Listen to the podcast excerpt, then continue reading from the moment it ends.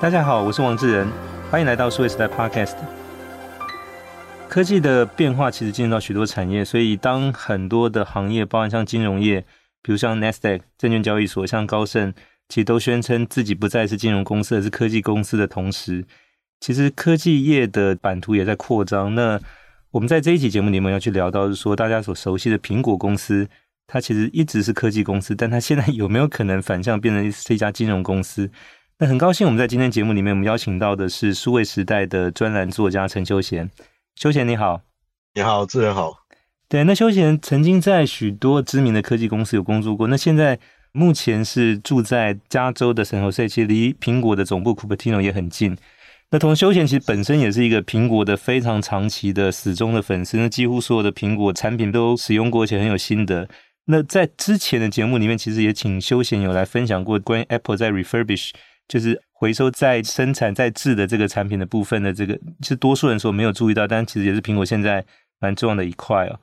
那在今天的节目里面，要请休闲来谈的是关于苹果现在在整个金融行业的这个布局跟发展。那这个也是来源于最近休闲其实在数位时代网站上面的一篇专栏文章，其实提到就是前存苹果消费 iPhone。那其实蛮有趣，去点出苹果在过去这个三到四年来，在整个金融，特别在消费金融这一块的一个发展。那我一开始要请休闲大概也帮我们听众朋友介绍一下你所看到的苹果目前在这个领域的整个布局大概是一个什么样的情况？谢谢智仁给我这个机会啊。呃，我想苹果跨入金融服务这个领域有一段时间了，我觉得很清楚有一点，它是依附在它非常强的这个。科技产品、硬体产品跟服务的销售的这个架构上面，那因为苹果的这些产品的这个消费额、消费的量非常的庞大，消费的金额非常的庞大，所以对他来讲，他跨入金融行业的时候，他是从付款 （payment） 这一块进入。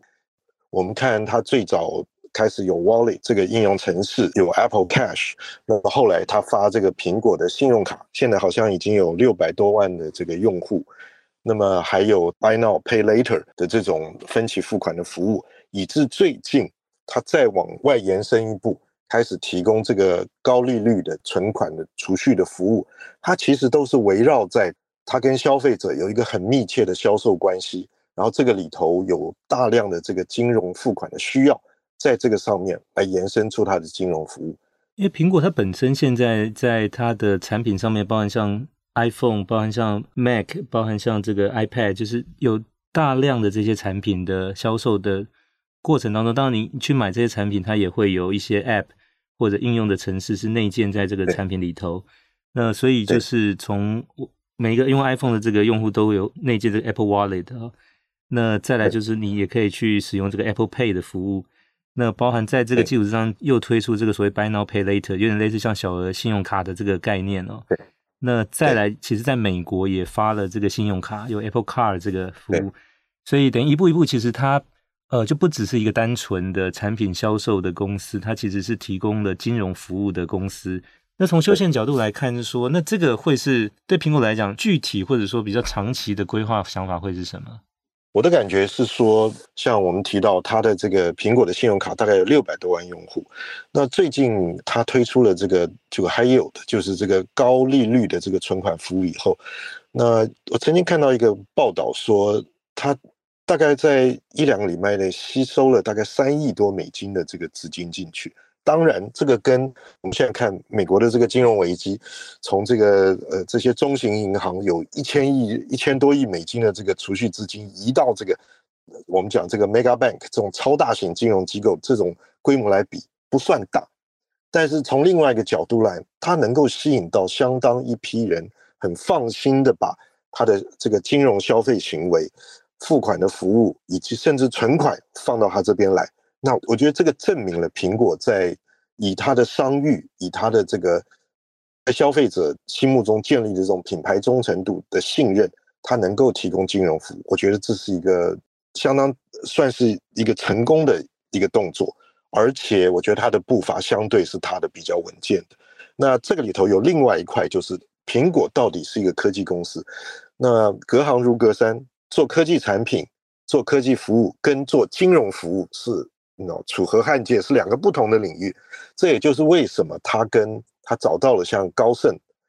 Goldman Sachs 这样一个大型的金融机构跟他合作，而且看起来这两个金融机构之间的这个合作关系是相当密切的。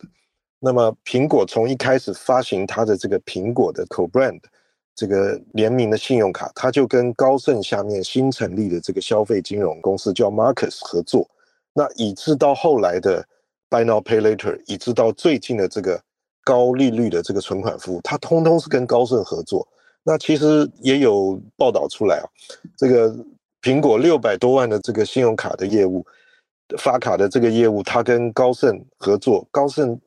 可能赔了十亿美金，它是一个相当大的这个亏损的生意。但是高盛坚持他要跟苹果继续合作下去，所以我觉得看得出来，就是科技业的一个巨霸跟金融业一个也是巨霸级的公司，两个建立起一个长久的合作关系，共同来耕耘这个苹果为品牌的这个金融服务，这样的一个图像呈现出来。对高盛来讲。我们比较熟悉的还是在于他在做证券自营，以及就是说帮一般的这些就是新创公司承销的 IPO 的这一块的业务上面。那他来做这个消费金融这一块，特别是帮苹果发信用卡。当然对苹果来讲，因为它本身不是银行，所以它没有办法去发这个卡，它一定要找一家金融机构来合作，这个是比较清楚的。但为什么高盛要去跨入到这一块业务的原因是什么呢？呃，我的感觉是这样，就是说。呃，高盛它也不适合长远就是一个单纯的投资银行。那换句话说，我们看大型金融机构，它基本上就是销金的法人，也包括这个投资银行这一块必须兼备。那么我的感觉，呃，高盛不会甘于只做一个呃法金的客户为主的投行而已，他希望做一个全面的金融机构。这就是为什么他后来要成立 Marcus 这个。消费金融的机构，而在他 Marcus 成立发展的过程中，显然他把一个我们讲定锚啊，定锚这个发展定锚在它跟苹果这个有品牌、有客户忠诚的科技呃公司来合作的这个基础上来发展。那如果我可以再再再进一步多提一点，其实对于呃这种不管是苹果或者是 Google 或者其他的这些呃。这些科技公司来讲，他们也知道这个金融业务的相关的这个服务的重要性，他们都想往这个部分来发展。但是，就是刚刚讲隔行如隔山，他因此跟金融机构来合作，不管是从监理法规的角度来看，或者从他们怎么样补足自己的不足来讲，他跟金融机构合作是 make sense。从另外一个角度看，这个行动这个电脑的普及率这么高以后，其实金融服务里头。有很庞大的一部分都跟科技有关。我们去看任何美国这些大的这个金融机构，他现在雇佣的人里头，软体的开发在这他整个金融业务的发展里头是是非常重要。没有软体开发那一块，他也没办法提供现代的金融服务。呃，是，所所以我的意思就是，科技业它需要金融的经验跟资产，金融业也需要科技业的经验跟资产。所以我觉得很明显。他们两边想互跨，但是也一时之间是不可能。科技变成金融业者，金融变成科技业者，所以我觉得这种跨业的合作看起来是越来越，呃，越来越普遍。而且这种跨业合作也要找到合适的伙伴，因为看起来苹果其实在发展这一块是比较接近到消费金融这一块，而不是传统的像一般像刚才修贤提到的法金或者台湾这边称为叫所谓的企企金的，就企业金融，那个就是针对一般的银行的贷款放宽的业务。应该看起来不太像是苹果要切入的，但针对一般的这个用户的，呃，他的钱包里面的这些存款，怎么样想办法再去把它活化，产生更大的价值，这个应该是比较苹果要针对的。那当然，如果从这个角度来看，其实去找类似像花旗银行这种以消费金融为主的公司是比较合理，但恰恰应该花旗不会想跟苹果合作去培养一个自己的竞争对手，所以因为高盛过去的。强项其实不在销金这一块，所以也创造了一个反而跟苹果可以在这方面大家携手坐下来一起合作的一个一个呃窗口出现。其实苹果在对外宣布它做这些金融服务的时候，它尤其近年还有特别强调一点，比如说它的它的这些销金的服务是跟高盛合作，但是苹果内部它并不是完全把所有金融服务这一块的这些科技相关的这个能力的建立，全部就就丢给高盛去做。苹果有特别强调，它内部呃在后台部分，它有在特别在发展他们的技术能力，包括对于风险的评估，对于这个诈欺行为的。这个和用户安全的这个部分，它怎么样用科技的方式把它做好？所以我的感觉就是，就是刚刚提到的，就是说，科技业者需要金融的经验，金融业者需要科技的经验。那科技业者也知道有一些关键的金融服务的能力，它必须在它的 in house，在它的内部也要建立起来。而且现在看起来，这个合作就是苹果跟高盛合作，其实。应该没有所谓的排他性，就是它不是一个独家的合作，就是双方可能将来都各自还保有，就是在可能跟其他的同领域的其他的业者合作的这个可能性存在。那从这个角度来看，当然一开始提到是说，像苹果现在信用卡发卡量虽然说只有几百万，但它因为只在美国市场，那这个还没有往其他的美国以外市场去开发，所以这个可能性也还很大。以外就是说，因为苹果其实平时在账上的这个现金大概。呃，之前的报道是说超过一千亿，我想应该至少可能有到两千多亿到三千亿，其实也比绝大部分的银行账上的现金要来的大。所以，当你手上握有这么庞大的这个现金的时候，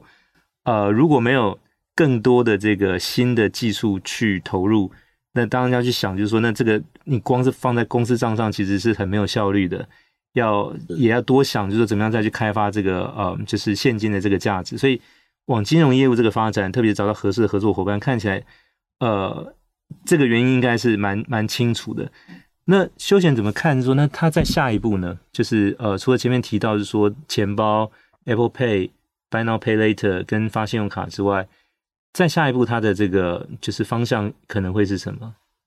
我觉得苹果在金融业务的发展脚步了。我们如果观察这它多年来的这个发展，我觉得它的这个脚步相当稳健的。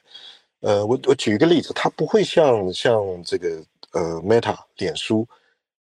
曾经有一度非常的积极要发自己的货币啊，虚拟货币，然后它惊动了很多这个官方，包括银行、中央银行、政府，对这一点是非常敏感的。那因因为它等于直接触及任何一个国家金融稳定的一个核心。对货币的掌握，那苹果一直是从它消费行为的这个付款需求出发，进缓步的这个发展，所以，所以呃，这个这个是第一点。那么第二点就是，呃，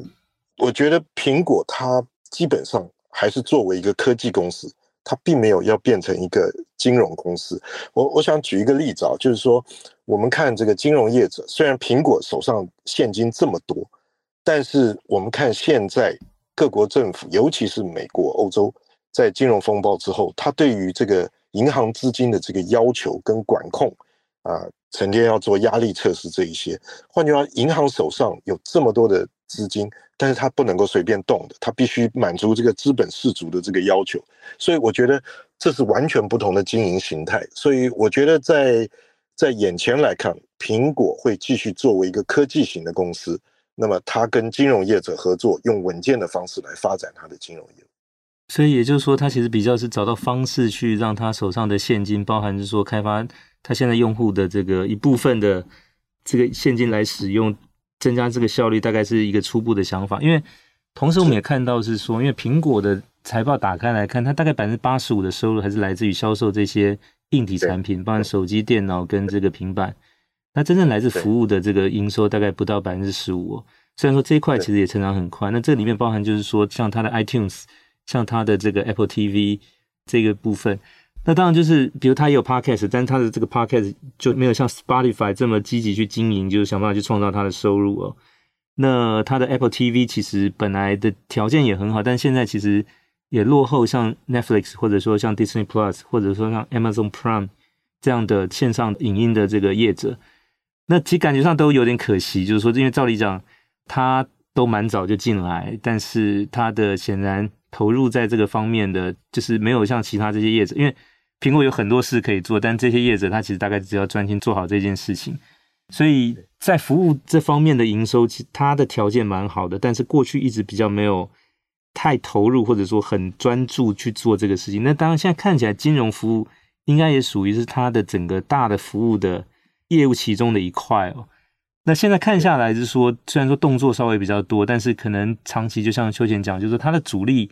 目前我想起码在可见的这个几年之中，还是以它的。硬体产品的销售为主，那其他的服务可能还是作为一个辅助的一个部分。对，我完全同意智仁的说法，就是说，我觉得你从某一个角度来看，苹果跟用户的关系，然后用户对它的忠诚，它借由金融服务这种钱财的运用跟处理，是我们每一个人生活中重要的一件事情。那么，我们有了手机以后，透过它的 wallet，我们。越来越多的金融活动可以在手机上来运作，那这对于客户跟他这种关系的粘着度的加强有非常正面的效果。我想再举一个例子啊，就是纯粹就以 Wallet 来看，因为它所有的金融服务都是以 Wallet 为载具，放在它的这个钱包这个应用程式上面。那甚至包括我们最看到他最近推出的这个高收益的高利率的这个储蓄，这个有大概四点一五趴的利息哦，非常高。对，对，是非常高。而且另外有几件事情，像在日本或者在美国的一些大都市，它的这个 wallet 里面有这个交通票券的这个这个服务，那这是跟我们每一个人日常生活息息相关的。还有另外一个，比如说我们的健康记录，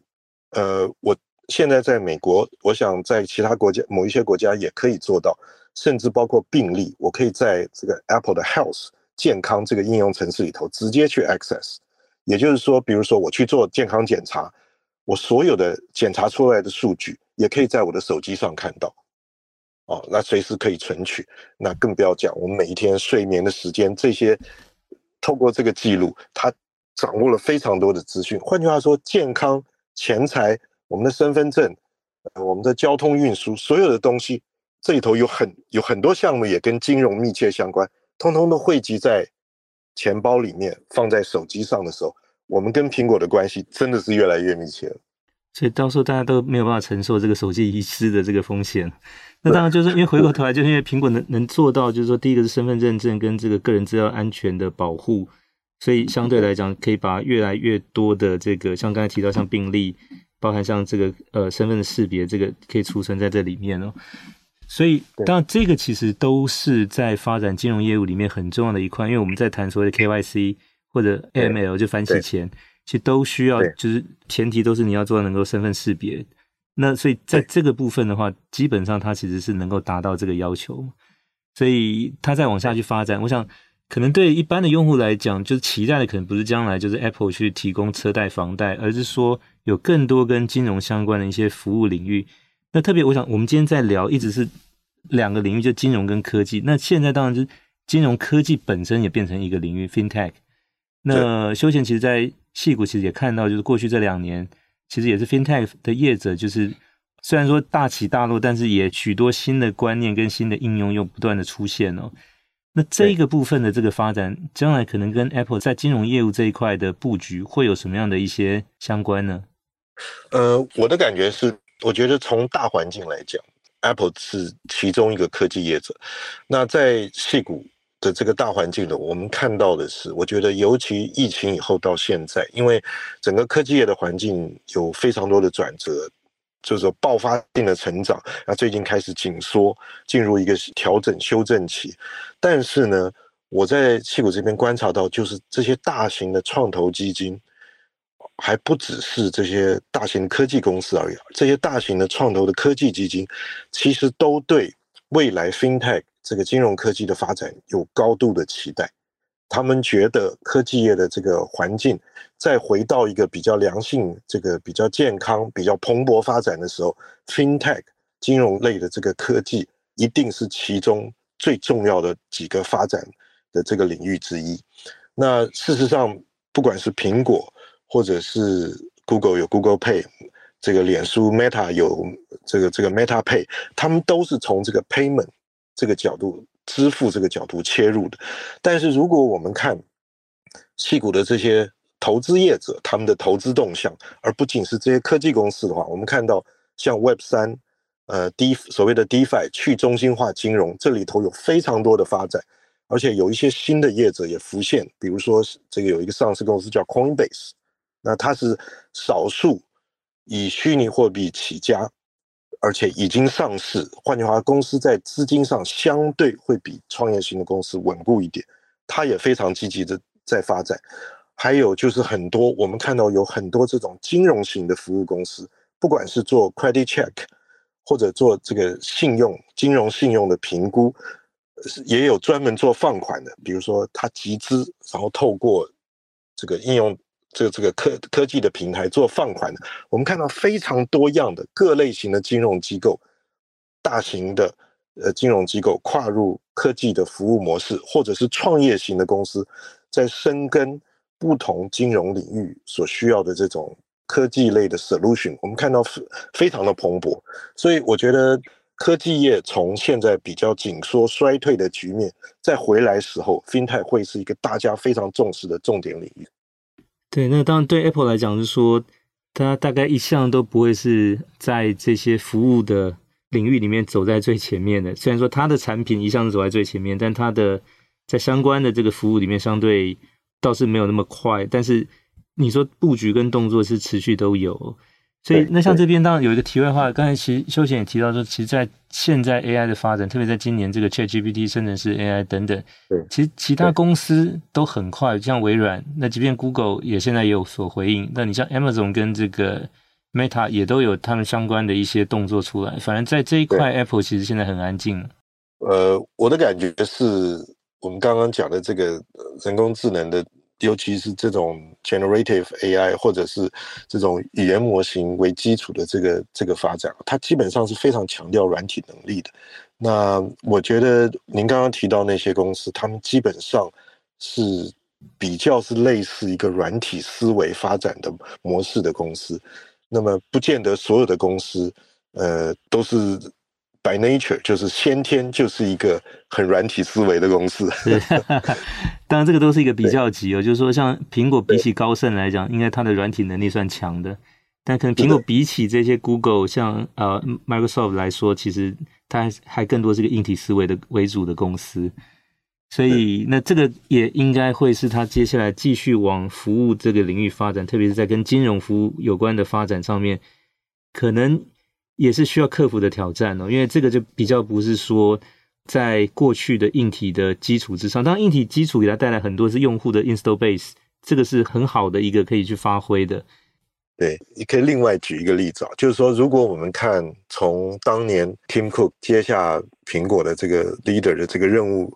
一直到今天，我们单就看少数几样东西，比如说苹果的地图，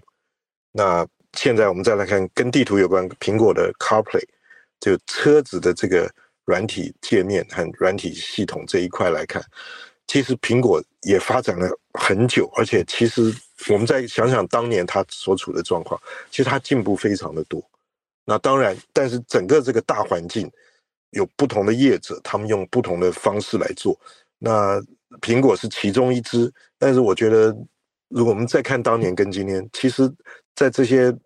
相关的这个软体服务上面，苹果的进步也非常的多。对，而且它市值也进步非常多。因为 Tim Cook 从二零一一年接任这个 CEO 到现，那时候是大概两千亿美金出头，到现在已经是两兆多美金，也成长了大概有十多倍哦。那当然这个里头也是把这个苹果的产品从手机、电脑、平板这些，其实整个销售创造到高峰的这个阶段。那当然，我们从外部看，或者我想，也许他们内部其实真正规划的主力在下一个，可能不一定是在这个软体跟服务相关。虽然说现在有顾忌，但可能也许接下来的 Apple Car，那不管这个是在两年、三年或者更长时间才会真正推出，其实那个可能会会是他们比较擅长，或者说从过去的经验累积上面比较能够连接的一个产品。对，我，我觉得其实苹果是一个非常有趣的例子，它是这么市值这么大的公司。它的用户的 base 这么大，所以其实放在他面前的机会非常的多。那对他来讲，他怎么选择？那怎么样对他来讲是合乎他的逻辑的选择方式，然后发展路径？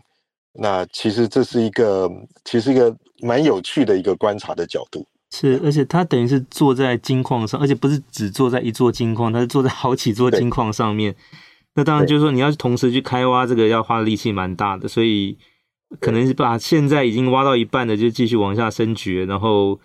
同时大概可能下一座也在开始在热身在准备，但是大概不会是一个同时几座都同步进行的这样一个情况。嗯，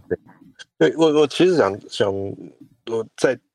补充一点，我记得那个时候我华巴菲特 Warren Buffett 他投资苹果的时候开始大买苹果的股票，到现今天他还是。持有非常多的苹果股票，其实他对外讲的，他为什么要选苹果的时候，他 specific，他特别就有提到一个，就是他觉得苹果在金融上面有非常大的发展空间。那那个时候，其实就是苹果开始发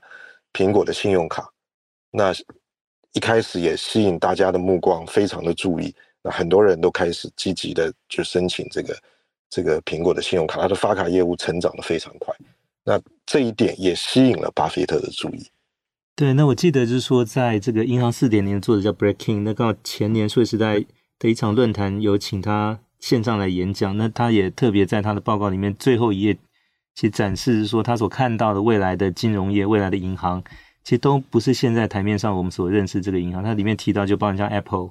包含像中国的微信跟支付宝，其实在他看来说，将来的所谓的金融机构银行，其实。其实是这几家哦。那当呃，微信支付跟支付宝都已经是做到相当大的规模，都已经是几亿的用户。那苹果当然现在才刚起步不久，它有这样的一个潜力，但是能不能把它尽快开发成实力？那当然，我想这个一一方面也跟他公司自己内部的这个目标设定有关，以及就是他现在重心资源所放的这个地方。那当然，我想短期之内应该。不会看到说这个策略有很大的变化，就是他马上从一家硬体公司转成一个服务的公司哦。但是我想这个大概我们也只能拭目以待，因为确实它拥有还蛮好的一个条件，不管是用户 install base 跟用户对它的信任，跟这些信任所转化，将来有可能带动的后续的服务的这个业务的机会。我只想最后再补一句，就是我觉得其实看苹果的。金融业务的发展，我们就盯着它的钱包这个应用程式，看它的功能怎么发展，它的这个呃服务的项目如何的增加，我觉得就会看出一个他清楚的一个方向来。OK，好，我们要盯紧 Apple 的钱包，因为相对来讲，这个钱包瞄准是我们每个用户的钱包哦。好，那我们今天非常谢谢数位时代的专栏作家陈秋贤，特别在加州跟我们连线，谈到他所观察的 Apple 在。金融业务这方面的布局跟发展，谢谢休闲，谢谢，谢谢大家，也谢谢各位听众的收听，希望大家会喜欢这一集的内容，也欢迎给我们点赞转发，并请持续关注和留言，我们下期再会。